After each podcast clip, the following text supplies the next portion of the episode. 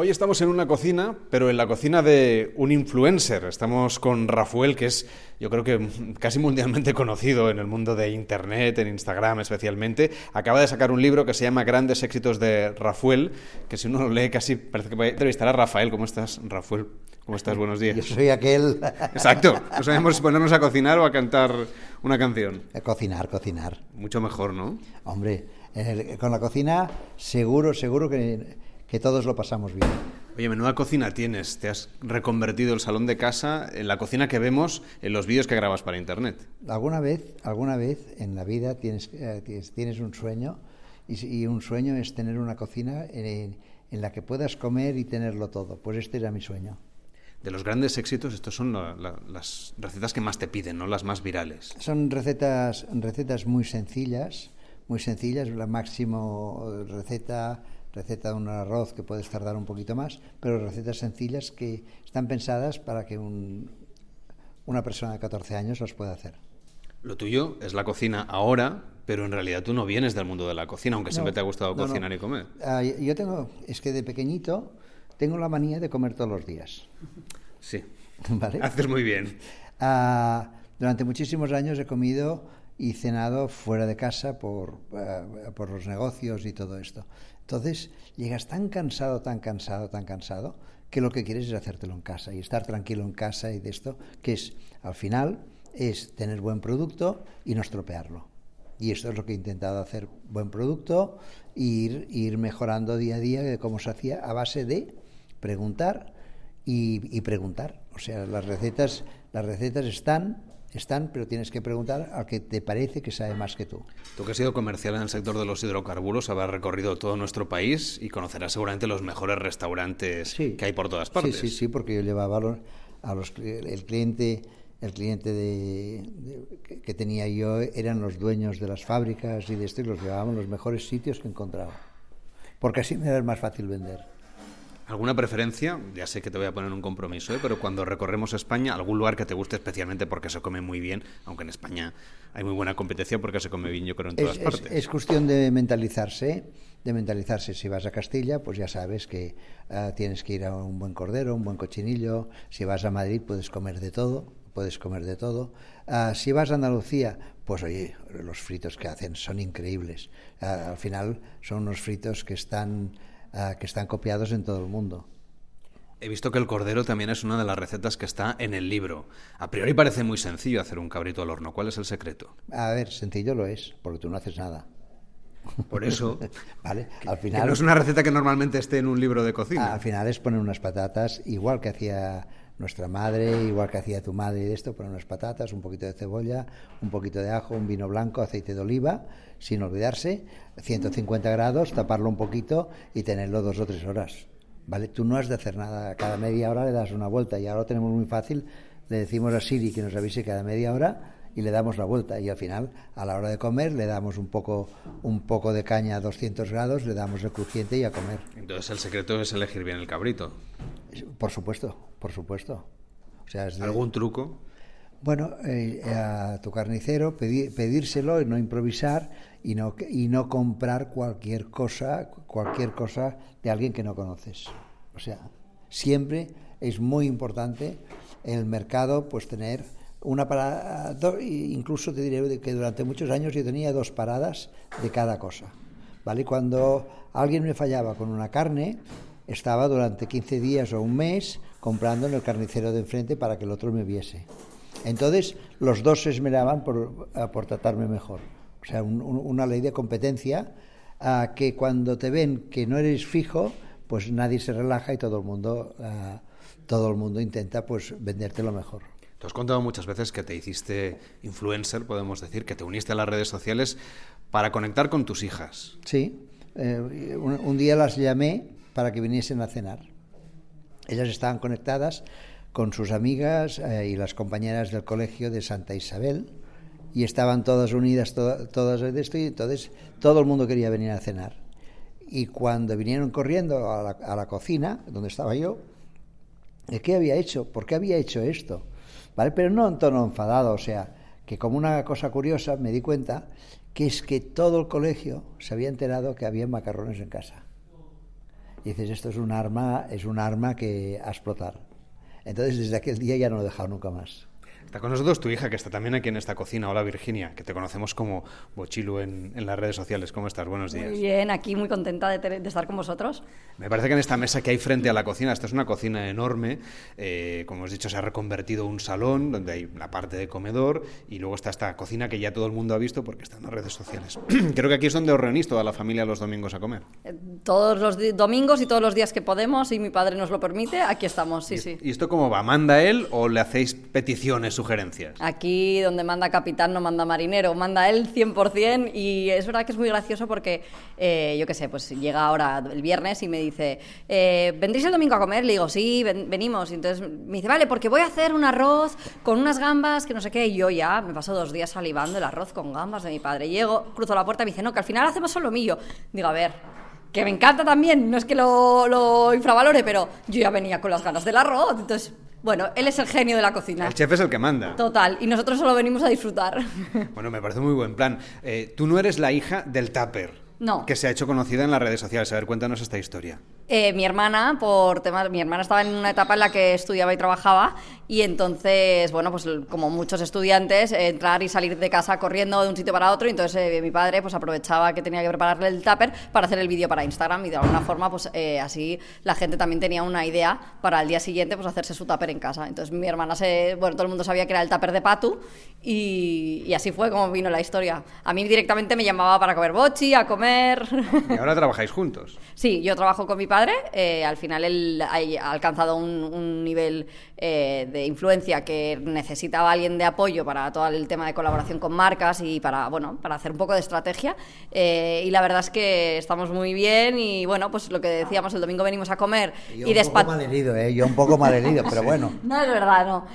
pues eso, pues nosotros hablamos una media de 10 veces al día por teléfono, entre trabajo y cosas normales de videollamada con los niños o lo que sea, y el domingo cuando nos sentamos a comer intentamos no hablar de trabajo, pero siempre se nos escapa algo. Rafael, la verdad es que es un placer estar aquí en tu cocina hoy, pero me gustaría que nos dieras una vuelta por aquí, a ver qué tienes, para que nos muestres eh, los secretos de esta cocina, que yo sé que todo no se ha visto en Internet. A ver, si lo podemos narrar en la radio. Me estás abriendo dos cajones. Aquí, pasta. Aquí hay pasta. Pasta, estos... Es de marca buena, ¿eh? no vamos a decir, pero... Bueno, al final ah, no es que sea marca buena o no marca buena. Ah, a veces nos gastamos eh, todo el dinero en las gambas y, que, y discutimos 50 céntimos de la pasta. La pasta tiene que tener mucho almidón porque este almidón nos ligará, nos ligará a la salsa, ¿vale?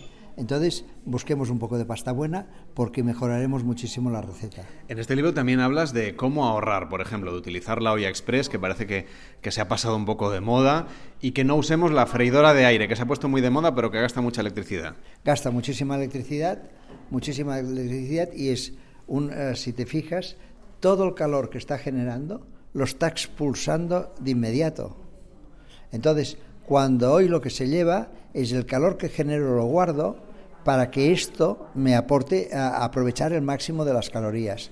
Y estos hornos, estos hornos mini hornos, lo que hacen es con un ventilador sacan sacan el calor. Con el problema que con que también tenemos que mojar muchas veces aceite, este aceite se evapora y se coloca entre las palas. No sería la primera vez que un, un horno de estos se, eh, se, enciende. Todo es plástico, todo es de esto. A ver, eh, nos están vendiendo hornos a 50 euros. Así de claro. Con 50 euros los chinos hacen virguerías. Pero, pero les importa un bledo lo que te pasa a ti. Tú nos hablas, por ejemplo, de algunas recetas, bueno, tú eres famoso por las tortillas, entre otras muchas cosas, y una de las eh, tortillas que planteas es una tortilla de patata con torta del casar. Esto no, no tiene un sabor muy fuerte. Sí, pero si tú tienes aquí 10 personas, de repente 10 personas, haces una tortilla, ah, la tienes preparada para hacer una tortilla, pues le pones una torta de casar, la pones de pica pica y te aseguro que no queda nada. ¿Vale? Pero no es una tortilla que tú tengas que comerte un tercio de esto, es una tortilla para picar y disfrutar. De las herramientas que tienes aquí en la cocina, ¿cuál es la que le tienes más cariño, la que usas más? O, las herramientas, porque seguro que de cuchillos ya he visto que tienes un montón. Sí, pero eh, yo no tengo herramientas que no utilice mínimo, mínimo, mínimo 12 veces al año. ¿Vale? Porque una de las cosas es que siempre ocupamos más espacio y hay muchísimos cacharros de cocina que se utilizan una vez al año.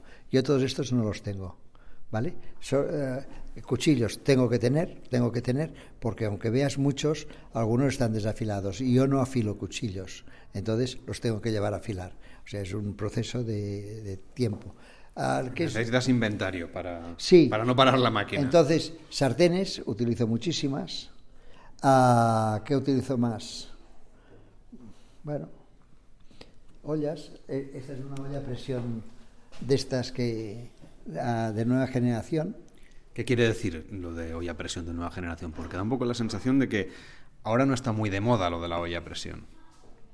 Bueno, pero uno- por ejemplo, un rabo de buey son, ah, son cuatro horas de cocción. Nos guste o no nos guste.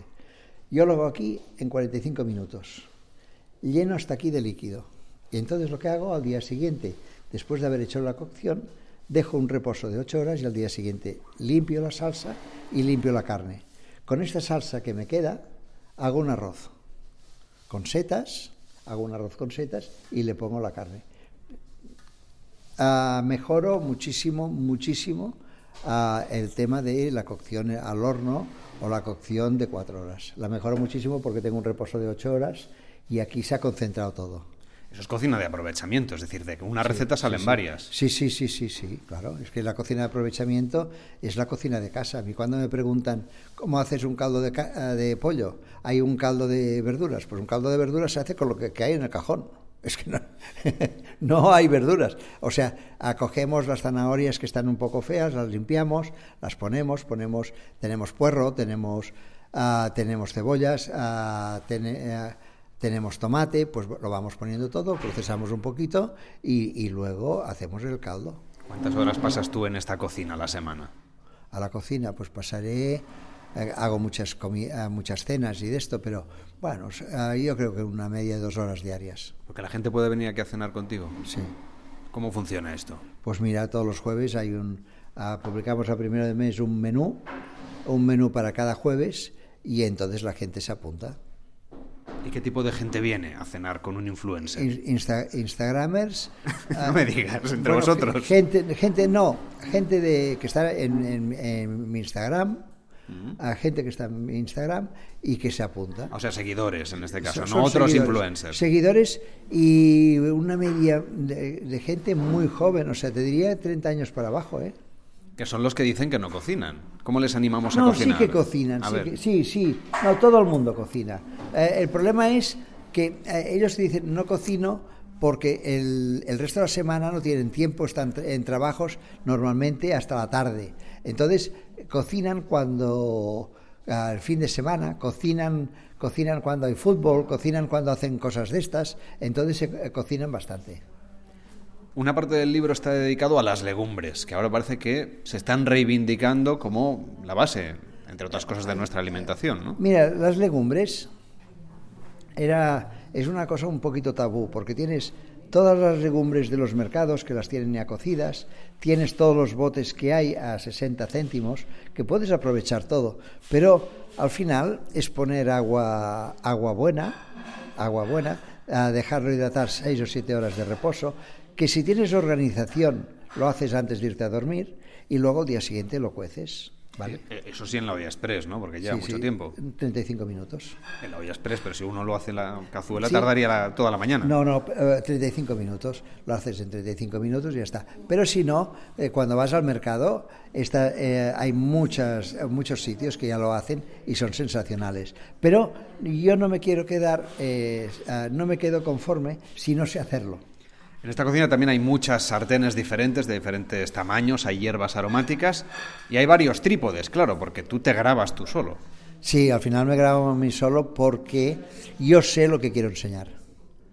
O sea, tú puedes grabar mejor que yo, pero tú no sabes lo que yo quiero enseñar de la receta. Entonces, es muy importante, es muy importante saberlo porque cientos de personas graban mejor, pero a, lo mejor yo tenía un profesor de fotografía que a lo mejor hacía una, una foto a la mosca. Claro, si es una foto de comida, la mosca no hace nada en la foto de comida. Y aquella artísticamente era una pasada. Pero no, has de hacer y enseñar el, el de esto y cortar justo en el trozo de movimiento de un paso a otro.